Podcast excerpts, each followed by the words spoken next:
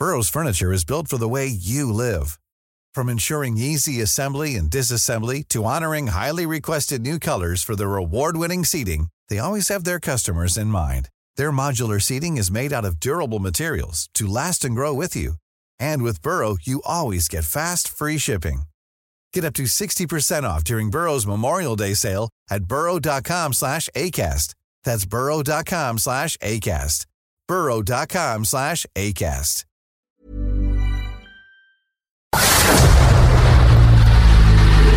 El dedo en la llaga. Había una vez un mundo en el que nadie creía. Un país de historias inexplicables. Una nación con personajes asombrosos. Santo Tomás tenía razón. Hay que ver para creer. El México increíble, las verdades que duelen, la voz de los que callan, el dedo en la llaga. Infórmate, diviértete, enójate y vuelve a empezar. El Heraldo Radio presenta El Dedo en la Llaga con Adriana Delgado. Me queda un por ciento y lo usaré solo para decirte lo mucho que lo siento. Que si me ven con otra en una disco solo es perdiendo el tiempo. Y así iniciamos este dedo en la llaga de este viernes 21 de abril del 2023 y estamos escuchando al grupo Frontera y Bad Bunny, esta que es una de las canciones que han alcanzado un éxito récord y se llama Un 100%. Disfrútela.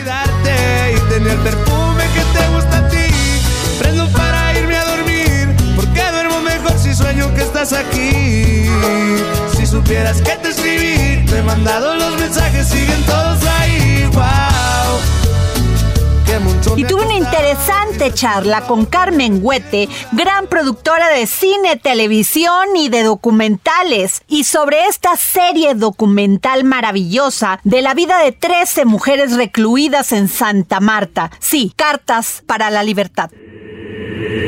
El Dedo en la Llaga. Tuve la oportunidad de ver estos dos maravillosos documentales de la gran productora de televisión Carmen Huete, Cartas para la Libertad, una serie documental sobre la vida de 13 mujeres recluidas en Santa Marta, Catitla. Y desde los ámbitos cultural, artístico, político, de defensa de los derechos humanos y de la comunidad LGBT, surgen 13 testimonios en la voz de destacadas mujeres mediante las cuales se visibiliza el empoderamiento que ha logrado a través de los años y de sus respectivas luchas. Y tengo en la línea a Carmen Huete, productora de televisión. ¿Cómo estás, Carmen? Hola, muchísimas gracias. Muy contenta de poder platicar contigo y a través de ti poder pues darle voz y difusión a esta serie que tan emocionada me tiene. No, la verdad maravillosa, eh, casos como el de Adriana y muchos otros casos muy duros, muy de mujeres que sufrieron en su niñez, en su infancia,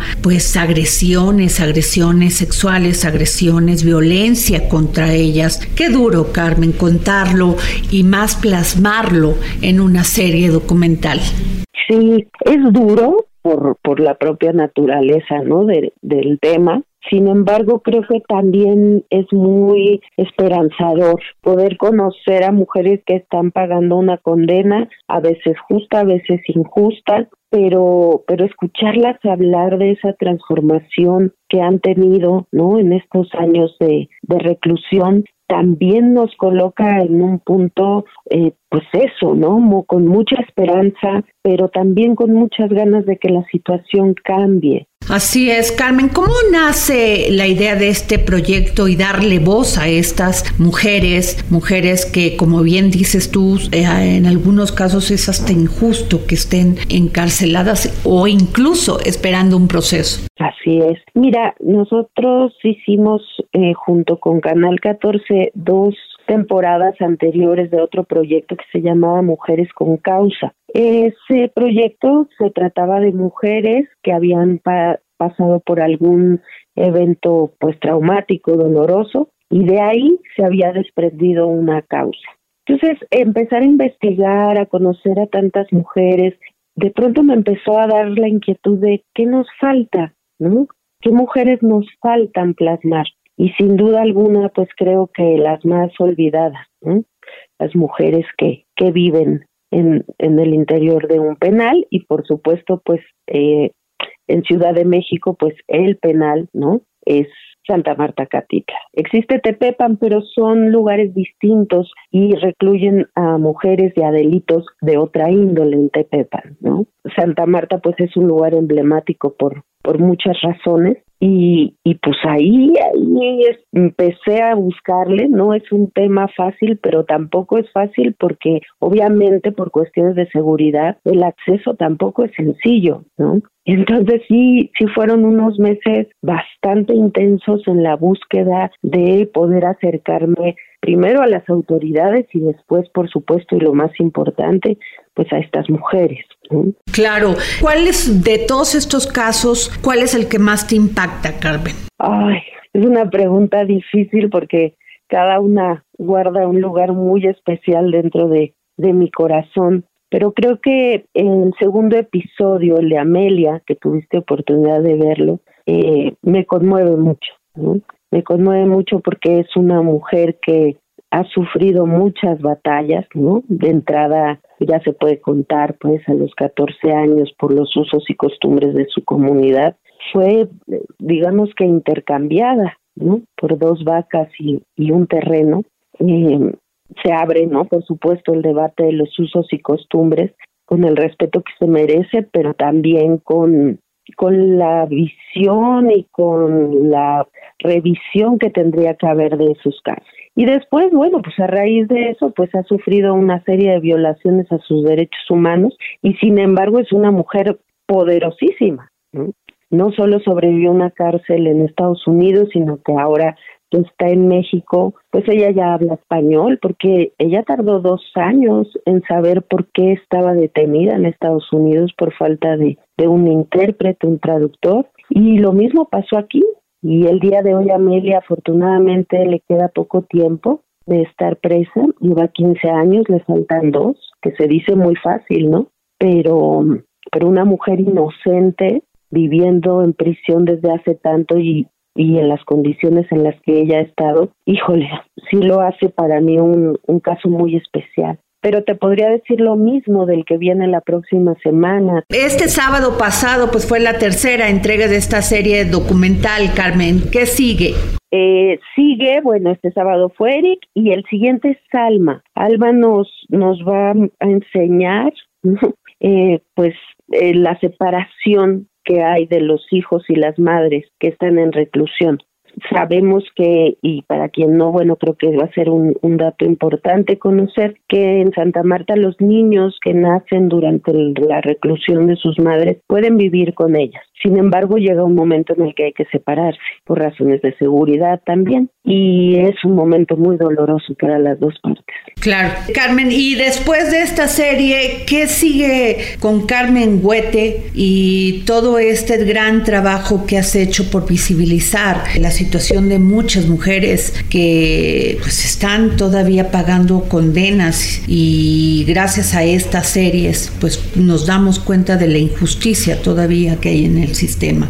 Pues mira, ¿qué sigue? Todavía no lo tenemos muy claro. Estamos, eh, eh, pues estoy proponiendo otro, otros temas, pero, pero aún queda, queda tiempo para grabar. Todavía no terminamos de grabar todos los episodios, entonces estoy terminando, digamos, ¿no? El, el proyecto y bueno, si me lo permites, cuando, cuando tengamos claro el que sigue, pues me encantaría dárselo a conocer a la gente por ti. Carmen este, Huete, gran productora de televisión, documentalista, eh, ¿dónde podemos ver esta serie documental, Carmen? Sé que se transmitió en el Canal 14, también en el SPR, pero ¿dónde más podemos verla? De, de ahora sí que religiosamente, de aquí a que terminen los episodios, vamos a estar todos los sábados a las 21.30 horas por Canal 14 del SPR, como bien dijiste. Eh, de inmediato se sube a la plataforma de YouTube y de MX Plus y bueno, pues ahí ahí la pueden ver cuando quieran porque pues son plataformas y están están los episodios disponibles para para cuando ustedes gusten verlos. Es muy interesante eh, el, eh, el transmitir por YouTube porque pues además de que es un alcance muy grande, la gente interactúa y, y es maravilloso ver los comentarios de las personas, cómo se sensibilizan, ¿no? Carmen Huete, productora de televisión y de documentales en México. Carmen, ¿quién participa además del testimonio de estas 13 mujeres, muy doloroso por ciento, eh, también? Fíjate que al principio del proyecto yo tenía ganas de darle voz a otras personas, incluso eh, hacer entrevistas con, con gente que pertenezca al sistema penitenciario. Y en el trabajo, en el proceso, me di cuenta de que no era necesario. ¿No? Es muy potente escucharlas a ellas, es una serie, especie de monólogo, ¿no? Pero atrás hay muchas personas que, que trabajan, de entrada Genaro Villamil y Sandra Ortega Tamés, ¿no? Que confiaron en mí, que me están siempre ayudando para que esto se dé de la mejor forma. Tengo la asesoría jurídica de la abogada feminista Carla Michelle Salas, que ella hace una revisión conmigo de los casos para no entorpecer sus procesos. Digo, debo decir que ellas, por supuesto, eh, eh, están de acuerdo, ¿no? Que sus, sus historias se vean. No hay ningún tipo de intercambio, ¿no? simplemente las ganas de las dos partes, tanto de ellas como mías, de visibilizar. Eh, Armando Valero, Isaí que son los realizadores junto conmigo, Mariana Rodríguez, un trabajo de postproducción muy interesante y, y bueno, pues un, un equipo también de animación, de postproducción muy muy bonito. Se ha creado un proyecto maravilloso en el que todas las partes están ahí porque quieren estar ahí. Claro, pues muchas gracias Carmen Huete, productora de televisión, gracias y además una gran documentalista. Gracias por traernos estas historias de 13 mujeres recluidas en Santa Marta, Cartas para la Libertad, Santa Marta Catitla. Sin duda hay que verlo, hay que verlo no solamente para sensibilizarnos, sino también porque cuando se estremece el corazón se grita justicia, Carmen. Así es, así es. Muchísimas gracias de verdad por este apoyo tan importante para, para que se vea más y se conozca más sobre este tema. Muchas gracias, Carmen Huete. Gracias. Gracias, hasta luego. El dedo en la llaga. Y desde Argentina y en exclusiva para el dedo en la llaga, el gran filósofo y escritor Hernán Melana, que nos habla hoy sobre Bertrand Russell y el universo creado hace cinco minutos filosofía, psicología, historias con Hernán Melana. ¿Qué pasaría si el universo hubiera sido creado hace cinco minutos y hubiésemos sufrido la implantación de recuerdos, pero todo en realidad apareció tal y como está. Por lo tanto, tenemos falsos recuerdos que nos hablan de un pasado que no existió.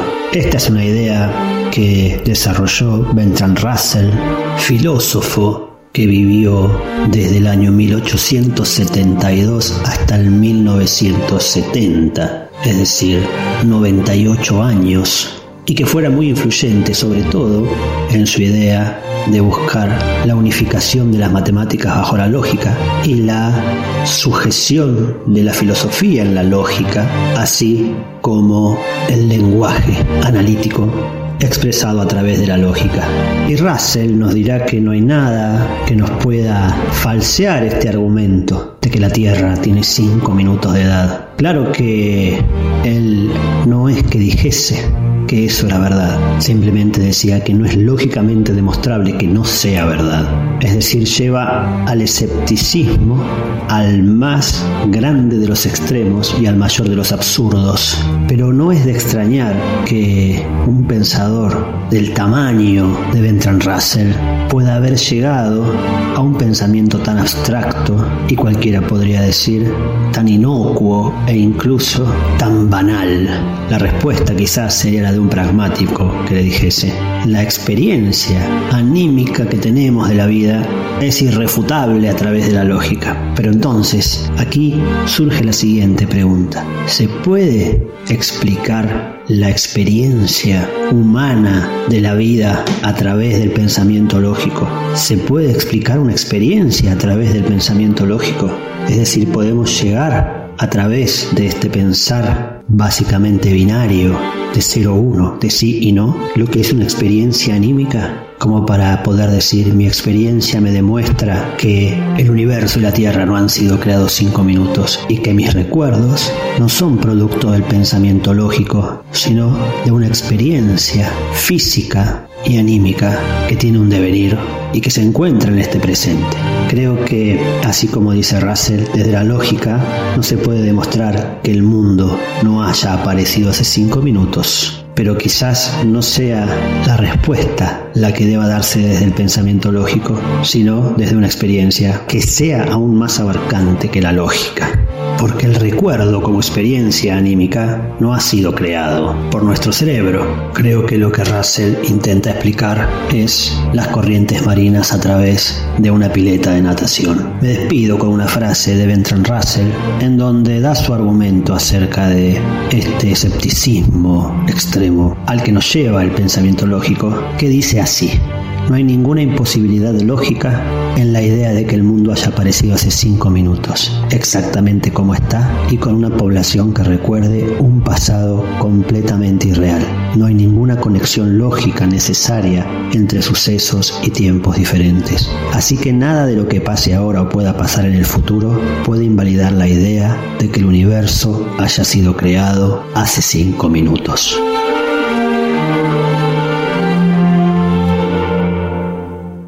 Déjenme decirles que mi compañera Claudia Juárez le realizó una interesante entrevista al gran fotoperiodista Pedro Valtierra sobre el concurso nacional de fotografía Cuarto Oscuro 2023 que se llama Identidad y la inauguración de su exposición en la Fundación Marzo. Escuchemos. Don Pedro, buenas tardes. ¿Qué tal, Claudia? Buenas tardes. ¿Cómo le va? Muy bien, muchas gracias. Pues quisiéramos platicar con usted acerca de la edición 23 de este concurso nacional de fotografía de cuarto oscuro. Tengo entendido que los resultados ya se dieron a conocer este lunes, entonces no sé si nos pudiera platicar un poquito de qué va este concurso y cómo fue esta edición particularmente. Bueno, mire, el concurso es un eh, es el número 23 que organiza Cuarto Oscuro. el tema este año fue identidad, ¿no? Eh, la intención de nuestros concursos y en este en particular es, bueno, que los fotógrafos nos narren, nos cuenten, registren, ¿no? Lo que es, eh, lo que se desde su punto de vista les da identidad, les da carácter, este, de su zona, de su región, ¿no? Este, ese es el, ese es el sentido de nuestro concurso, ¿no? Eh, eh, siempre que organizamos un concurso buscamos que tenga eh, que ver con, con, nuestros temas sociales importantes, con nuestra cultura, con nuestras eh, vivencias, con todo esto. Y en esta ocasión pues bueno el tema fue identidad.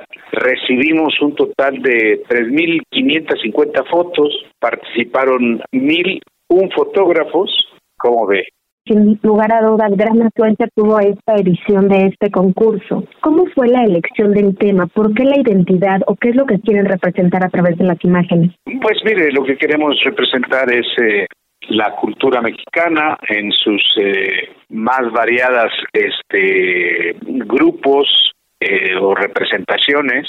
Usted sabe que México, en México se han desarrollado desde hace miles de años distintas culturas, ¿no? que son culturas fuertes, muy arraigadas, con una, un gran carácter, un gran espíritu. Y la, la idea, el objetivo de este concurso de identidad, pues es que el fotógrafo se aboque a retratar, a registrar, a dejar testimonio de este tema tan importante para nosotros.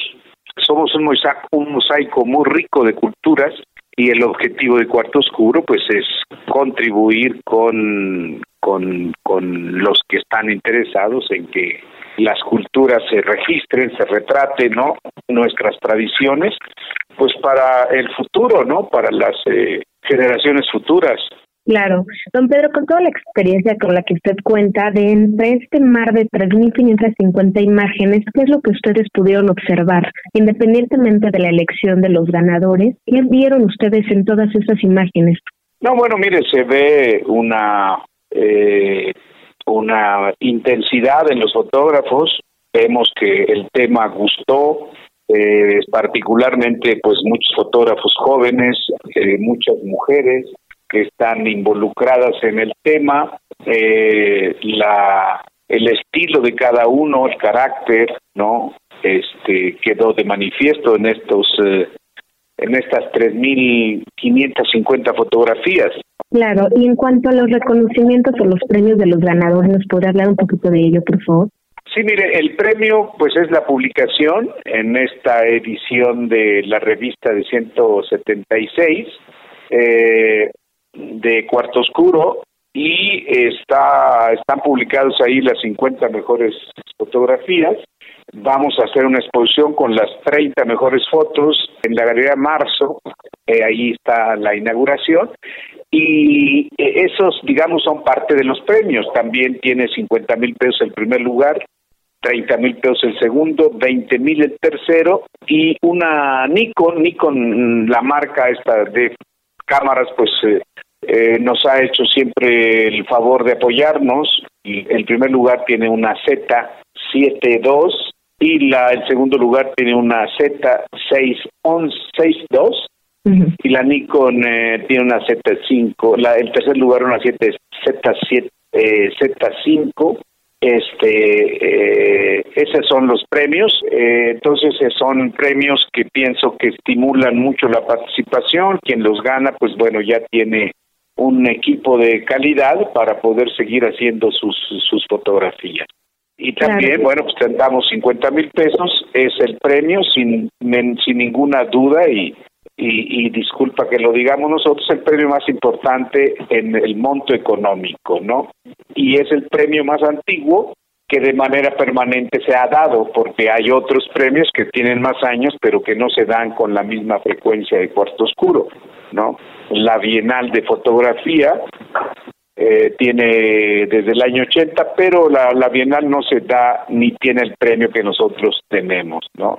Entonces, bueno, pues ahí estamos trabajando en función de nuestra cultura, en función de la fotografía, en función de los fotógrafos que pensamos que son muy importantes en la historia de la fotografía en nuestro país. Y pues bueno, nos sumamos al esfuerzo de, de medios de comunicación y de el Estado y de la iniciativa privada y de otros este, grupos de fotógrafos que, que están trabajando por la fotografía. Claro. Don Pedro, para concluir me gustaría nada más preguntarle cuál es la importancia de tener estos testimonios fotográficos, pues que representan eh, pues temas sociales que no necesariamente están en la agenda mediática, pero que sí merecen ser vistos. Mire, no, bueno, este, pienso que la fotografía es un medio importante de comunicación. Desde que aparece ya, ya hace muchos años, casi 200, eh, la fotografía ha sido una un registro importante para la historia eh, los hechos históricos importantes, tanto políticos como sociales, ¿no? Han quedado plasmados a lo largo de estos años gracias a la fotografía.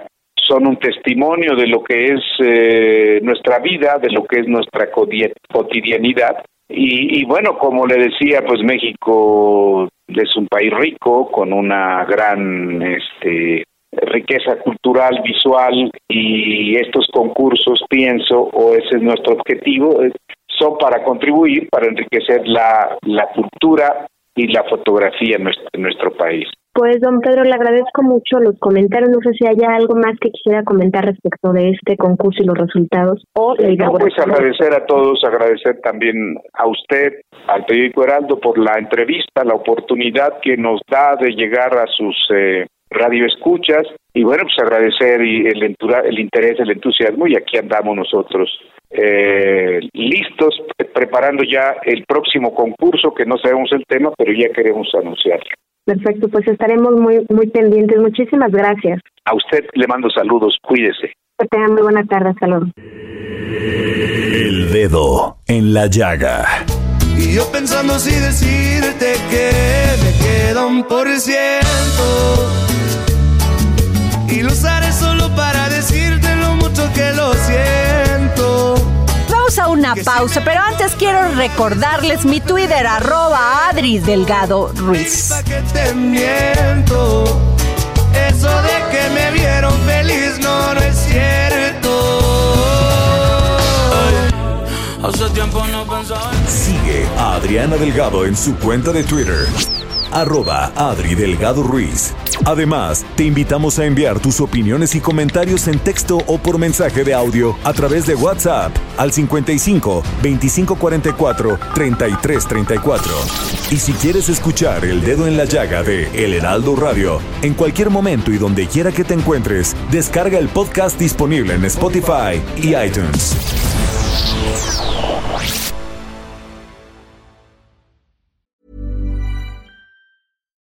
Since 2013, Bombas has donated over 100 million socks, underwear, and t shirts to those facing homelessness. If we counted those on air, this ad would last over 1,157 days. But if we counted the time it takes to make a donation possible, it would take just a few clicks. Because every time you make a purchase, Bombas donates an item to someone who needs it. Go to bombas.com slash ACAST and use code ACAST for 20% off your first purchase. That's bombas.com slash ACAST, code ACAST.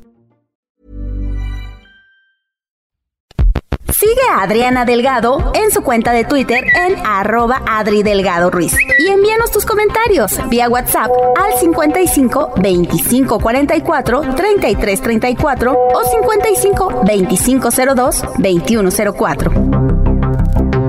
Adriana Delgado entrevista en exclusiva a la cineasta Ina Payán. Las mujeres en el mundo del cine siempre las dibujan con estos estereotipos y personajes sexualizados.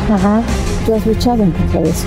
Este, fíjate que yo también me he tenido que deconstruir porque yo crecí con otros códigos, como tú, me imagino. No, no sé si que antes los, los veías y los pasabas por alto, o sea, como que los dejabas pasar más bien, ¿no? Entonces yo ahora que vemos, que, que analizamos un guion, sí, sí estamos todo el tiempo cuidando esas cosas porque siguen llegando, ¿no? Y entonces cómo tratamos, cómo tratamos a las mujeres, cómo tratamos a los homosexuales, cómo tratamos este, a, las personas distintas. Entonces eso yo creo que ha sido también un aprendizaje a lo largo de la carrera y te diría que sigo en aprendizaje y quiero aprender mucho y quiero cuidar mucho esas cosas. Jueves, 10.30 de la noche. El dedo en la llaga. Regresamos de esta pausa y déjenme decirles que el próximo jueves a las 10.30 de la noche tendré una entrevista exclusiva con Ina Payán, gran productora de cine, que nos hablará de don Carlos Payán, quien fue su padre y un hombre que apostó por la libertad de expresión en nuestro país. El dedo en la llaga. El próximo sábado, o sea, mañana, se estrena a las 7.30 de la noche por ADN 40 este gran documental entrevista a Luis Pasos. Este documental que se llama Totalitarismo, Estatismos, Monopolios, Cuna de Dictadores y que además pues es manufactura de este gran documentalista y guionista Samuel Prieto y aquí lo tengo y además usted es muy famoso ya en el dedo en la llaga por esta gran sección economía del terror y si alguien sabe de finanzas y economía sin duda Samuel Prieto. Muchas gracias. Oye, qué buena presentación, te lo agradezco. No, pues lo que te mereces, flores para quien se lo merece. Oye, Samuel, pues de qué se va a tratar esta serie de documentales que pues se van a realizar por Azteca Documentales de 15 minutos donde vas a dar a conocer pues todo lo que ha sido el totalitarismo en América Latina, los estatismos, los monopolios. Fíjate que estas reflexiones, curiosamente, eh, tienen eh, mucha más actualidad de la que pudiera parecer, ¿no? Eh, consideremos que América Latina está llena ahora de gobiernos autoritarios, ¿no? Si no únicamente voltemos a Venezuela o a Nicaragua para darnos cuenta del, del gran problema. Y a propósito de esto, el doctor Luis Pasos en sus reflexiones habla justamente de eso, cómo los estatismos, los monopolios y los totalitarismos terminan siendo cuna de dictadores. Fíjate que en este capítulo en particular habla de dos cosas súper interesantes. Una, cómo es que las empresas estatales, que los populistas o los gobernantes eh, eh, totalitarios eh, hacen ver como si fuesen de la gente, en realidad no lo son, ¿no? a ver, tú ve, por ejemplo, a una gasolinera y pídeles gasolina y te van a decir, pues por supuesto que no. Sobre todo en las de México te van a decir, pues no que es mía, pues sí, pero pues paga. Claro, ¿no? Entonces, pues no, no es tu empresa, ¿no? No, no es una empresa pública. Entonces él demuestra cómo en realidad las empresas públicas son lo que tú quieras, menos públicas. Y a propósito de eso, eh, cómo el asunto de los colectivismos también de repente termina siendo un engaño, ¿no? Eh, muchos de los eh, líderes totalitarios del mundo llegaron al poder justamente con el argumento de que todo se iba a colectivizar, que la riqueza iba a repartirse, que todos iban a tener un bienestar y son las naciones que han terminado en la mayor pobreza y en la mayor marginación. Y ese es justamente el análisis que en este primer capítulo bien interesante hace el doctor Luis Pasos. Así es, oye Samuel, qué interesante porque la derecha lo ha hecho muy mal también. Sin duda. O sea, la verdad, no hemos tenido un régimen político que realmente satisfaga las necesidades de la ciudadanía. Y muchas veces estos líderes políticos llegan con un gran apoyo de la ciudadanía y avasallan. Y la ciudadanía cree en ellos, piensa que van a cambiar el, el esquema que tan injustamente pues se ha vivido en la economía, en la política en estos países. Pero cuando llegan, pues no es así, Samuel. Se rodean de un gran esquema populista y terminan siendo mesías. Es cierto, como tú perfectamente pones el dedo en la llaga, estos líderes eh, populistas que de repente terminan volviéndose totalitarios no llegan de gratis al poder. Generalmente lo hacen a través de mecanismos de una democracia o de una este, sociedad de libre mercado que tiene tiene fallas, eh, sobre todo de corrupción, ¿no? Así es, así ha pasado en América Latina, por lo menos, y en otros países donde llegan estos grandes hombres o mujeres y que son un fiasco a la hora de gobernar y que dejan en una pobreza extrema a la población comprometiendo todos los recursos de un país que no son de los políticos, eso lo tenemos que entender. Está prestado a veces por tres o por seis años y nos dejan una deuda no solamente económica, sino moral por toda una vida. Sin duda. Y fíjate que también otra reflexión que está implícita en todos estos contenidos tiene que saber con nosotros como ciudadanos no sabemos ser libres, ¿no? Así es. Nos gustaría eh, tener libertad económica para poder viajar, para poder ganar, para poder comprar, pero de repente como ciudadanos no nos damos cuenta que cuando un líder populista llega y nos ofrece cualquier cosa gratis, esa cosa gratis en realidad tiene un costo y tiene un costo todavía más alto del que debiera tener en el libre mercado. Entonces, si nosotros los ciudadanos no empezamos por aprender a ser libres, y el principio básico de la libertad es asumir la responsabilidad de tus propias decisiones y de tus propios actos, en ese momento el populista pues te toma como víctima. Pues sin duda muy interesante, Samuel Prieto, este gran documental, entrevista que le realizaste al señor Luis Pasos, que es un gran economista y un gran financiero. Así que muchísimas gracias por estar aquí en el dedo en la llaga. Es mañana por ADN 40 a las 7.30 de la noche. No se lo pierdan. Así es. El dedo en la llaga. Y nos vamos con Ignacio Anaya porque hoy es viernes y nos trae en sus cápsulas del pasado Cantinflas, un ícono de la comedia mexicana. Cápsulas del pasado con el historiador Ignacio Anaya. Yo soy amigo de usted. Hola Adriana, hola amigas y amigos del dedo en la llaga y esta es mi cápsula del pasado. El día jueves 20 de abril se cumplieron 30 años del fallecimiento de Mario Moreno Reyes, mejor conocido como Cantinflas, un personaje icónico de la comedia mexicana, de quien se conocen varias películas, entre las que destacan Ahí está el detalle, El bolero de Raquel, Si yo fuera diputado y El padrecito, por mencionar unas cuantas. ¿Cómo fue que este personaje llegó a tan enorme fama? ¿Qué representó para la comedia en el cine mexicano? Hoy les contaré un poco sobre Cantinflas y lo que significó para el cine mexicano. Comencemos. La década de 1930 fue un periodo de transformación en la producción cinematográfica mexicana. Hasta entonces, el cine presentaba una visión idealizada y distorsionada de la realidad, con personajes que hablaban un español más culto y alejado del habla popular, pero eso estaba a punto de cambiar cambiar con la aparición de Cantinflas. Carlos Monsiváis, con sus propias palabras, lo describe como el inventor de la combinación exacta entre el manejo del cuerpo y la emisión armónica de frases sin significado.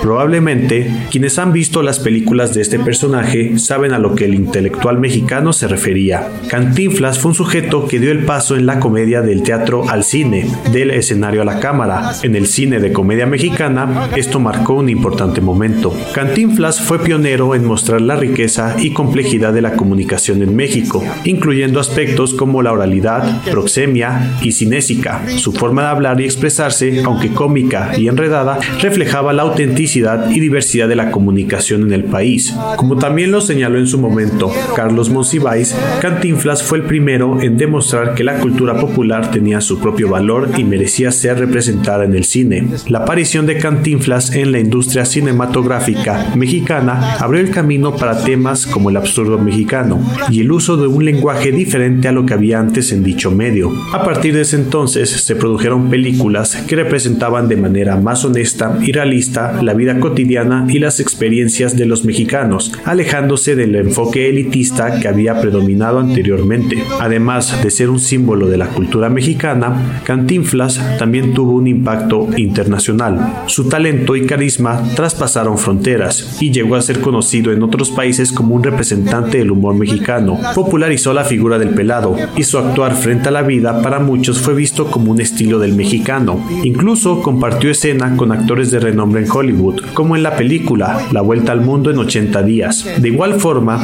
el impacto de su peculiar manera de hablar de su personaje no pasó desapercibido dentro de la lengua española, y en 1992 el verbo cantinflear fue incorporado al diccionario de la Real Academia Española. La palabra se refiere a hablar de forma enrevesada e incomprensible, en homenaje al estilo único y característico de Cantinflas. No, señor, no me diga usted, ¿por qué si, si un niño, pues qué hace un niño? Que una travesura, bueno, pues es niño, ¿verdad? Pero no es capaz, porque siempre de buena fe. Mire usted, le puedo decir, no, no, no me diga, espéreme que le diga, pues si nos decimos los dos, no vamos a acabar, déjame que yo diga, y luego que diga el niño también, que es el que tiene derecho y es el que tiene la palabra. Hoy, Cantinflas sigue siendo un personaje icónico y en la memoria colectiva de México y de aquellos que han tenido la oportunidad de disfrutar de sus películas. Mario Moreno Reyes, a través de su personaje Cantinflas, dejó un legado que perdurará por generaciones, al haber transformado la forma en que se abordaba la representación de la cultura popular en el cine mexicano. Espero que les haya gustado este episodio y recuerden escucharnos cada semana. Muchas gracias y hasta la próxima. Libros, libros, libros con Exxon a la milla, que hoy nos trae este gran libro, La Metamorfosis de Franz Kafka, una edición ilustrada y muy hermosa en este clásico de la literatura universal. Y les recuerdo que a todos aquellos que me sigan y me manden un tweet se pueden ganar un ejemplar de este gran libro. Libros, libros, libros, con Exxon a la milla. Thank you.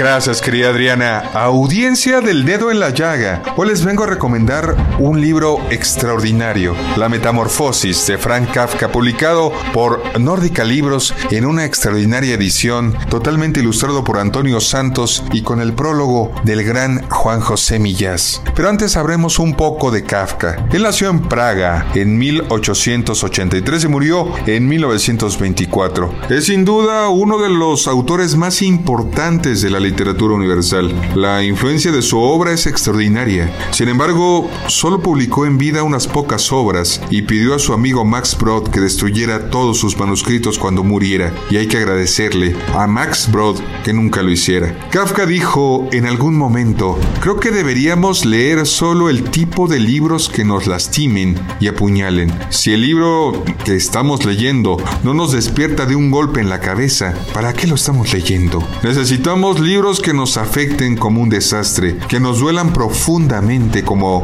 la muerte de alguien que quisimos más que a nosotros mismos, como estar desterrados en los bosques más remotos, como un suicidio. Un libro debe de ser el hacha que rompa el mar helado dentro de nosotros. Kafka escribió La Metamorfosis entre noviembre y diciembre de 1915. Es una novela espectacular. Es una experiencia extraordinaria leerla y perderse por la inquietante fascinación que se experimenta, producto de la tensión y el equilibrio entre un acontecimiento fantástico y su contexto, que no puede ser más realista ni estar más próximo a lo cotidiano. La historia, la historia la conocemos. Es la historia de Gregorio Samsa, que se despierta convertido en un monstruoso insecto en una gran historia, magistralmente contada a través de los ojos de Kafka. Querido Radio Escuchas del Dedo en la Llaga, un ejemplar de esta maravillosa edición de La Metamorfosis para la primer persona que escriba al Twitter, Adri Delgado Ruiz. Muchas gracias, Adriana. Nos saludamos en la próxima y por favor, cuídense mucho. Muchas gracias. Y hoy es viernes, viernes de comer y beber bien con Miriam Lira y su momento GastroLab. Y en esta ocasión nos habla de Elena Reigada que acaba de ganar este premio por ser considerada la chef mujer más importante del mundo. GastroLab. Historia, recetas, materia prima y un sinfín de cosas que a todos nos interesan.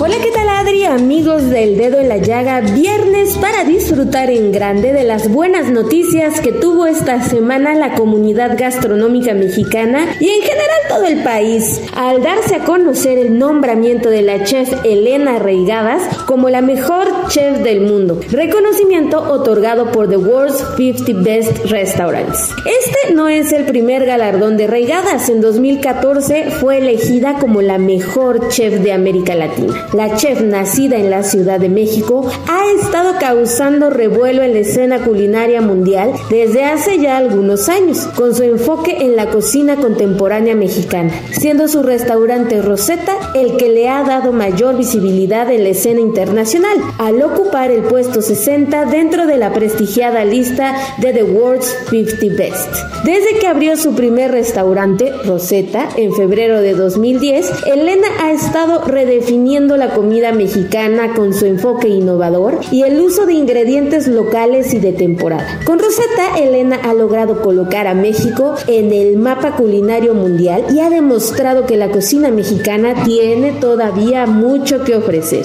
Un dato curioso sobre Elena es que ella estaba fascinada por la palabra escrita y estudió literatura inglesa en la UNAM, pero después de graduarse fue la cocina la que la llamó. Los recuerdos de las grandes y bulliciosas comidas familiares cuando era niña, el aprecio por las diversas culturas culinarias de México y el darse cuenta de que la comida podría ser el idioma que ella eligiera, le empujaron a inscribirse en el Instituto Culinario Francés en Nueva York, ahora International Culinary Institute. Su pasión la llevó a Londres, donde pasó varios años trabajando junto al chef italiano Giorgio Locatelli, en su popular restaurante que tiene una estrella Michelin, Locanda Locatelli, donde Reigadas absorbió algunos de los principios clave de la cocina italiana y los trajo consigo cuando regresó a México después del nacimiento de su primera hija. Rosetta ha sido votada en ocho ocasiones en la lista de los 50 mejores restaurantes de América Latina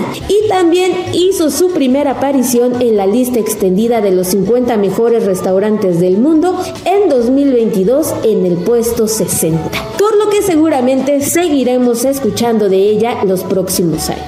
Para conocer más historias sabrosas, visítanos en gastrolabweb.com y síguenos en nuestras redes sociales arroba heraldo gastrolab. Estamos seguros que encontrarás ahí algo delicioso. Yo soy Miriam Lira y por supuesto nos escuchamos el próximo viernes aquí en El Dedo en la Llaga. Y si usted quiere conocer más sobre todo este gran contenido de las plataformas y de series y documentales, ¿quién más que Gonzalo Lira que nos trae una entrevista en exclusiva con Joshua Jackson por la serie Atracción Fatal basada en la película homónima? Es tiempo del séptimo arte, películas, cortometrajes, series, documentales y excelente música con Gonzalo Lira. Hola, ¿qué tal Adri? Muy buenas tardes. Un saludo a ti y a toda la gente que nos sintoniza en viernes por acá por el dedo en la llaga. Yo soy Gonzalo Lira.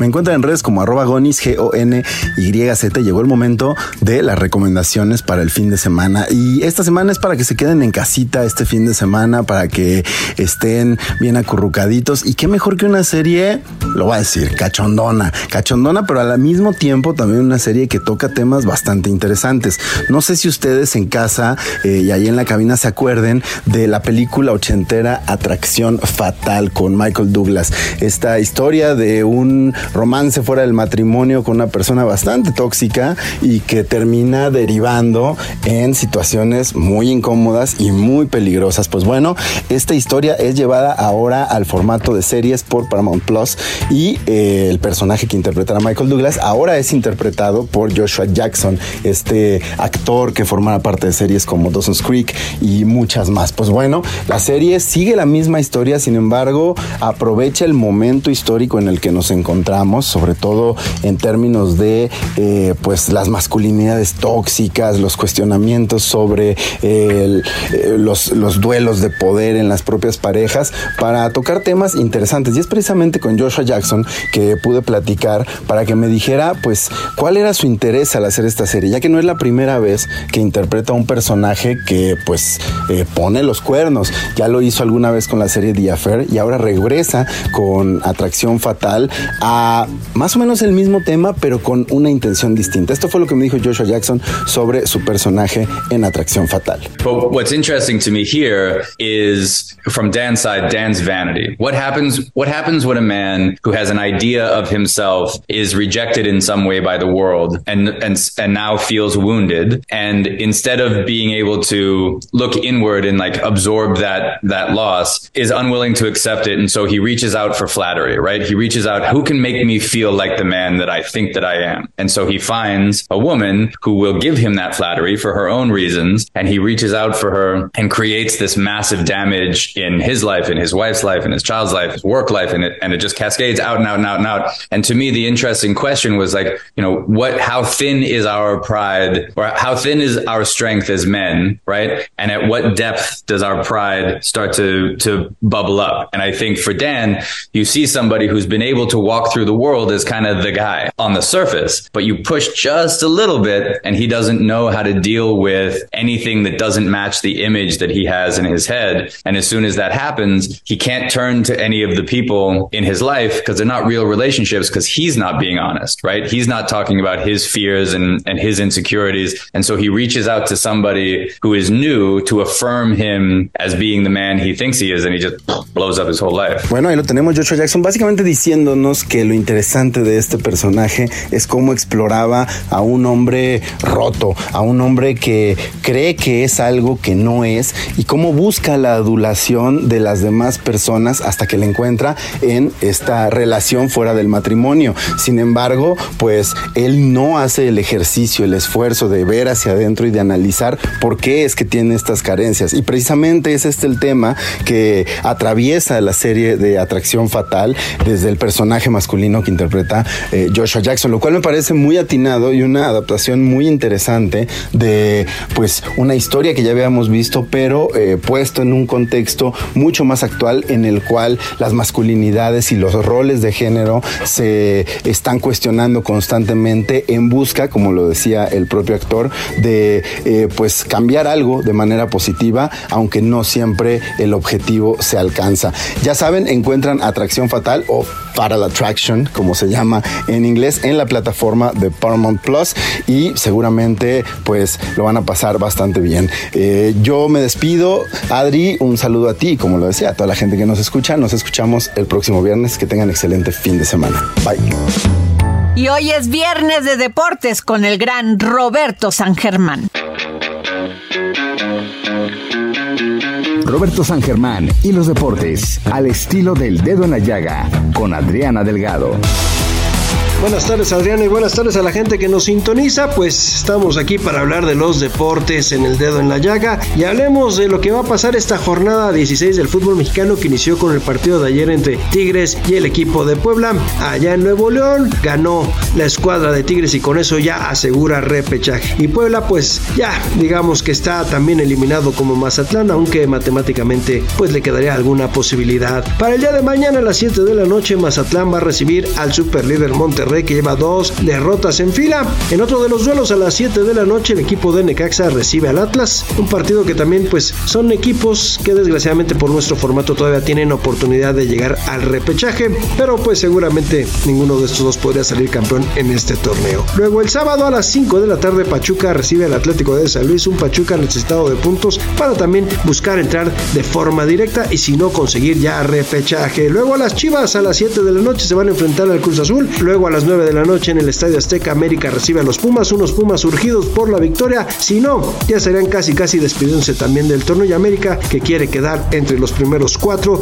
para asegurar si una semana de descanso y entrar de forma directa. Es lo que tenemos en los deportes, mi querida Adriana, que pases buen fin de semana, igual para nuestro radio escuchas, yo soy Roberto San Germán.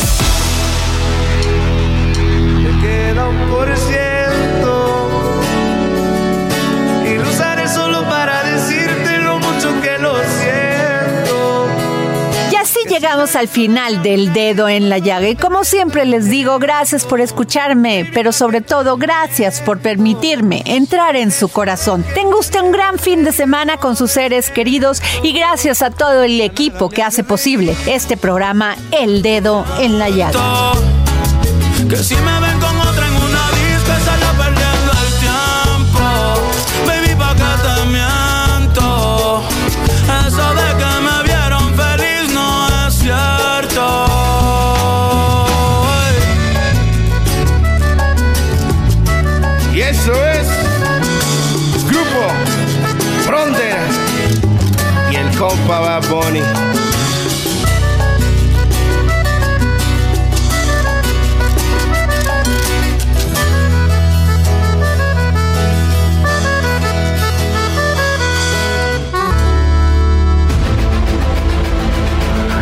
Heraldo Radio presentó El Dedo en la Llaga con Adriana Delgado.